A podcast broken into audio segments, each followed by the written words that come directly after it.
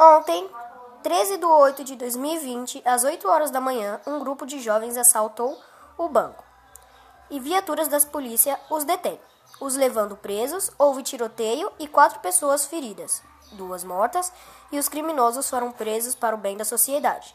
Jornalista Juan Rabelo, da Quinta Folha.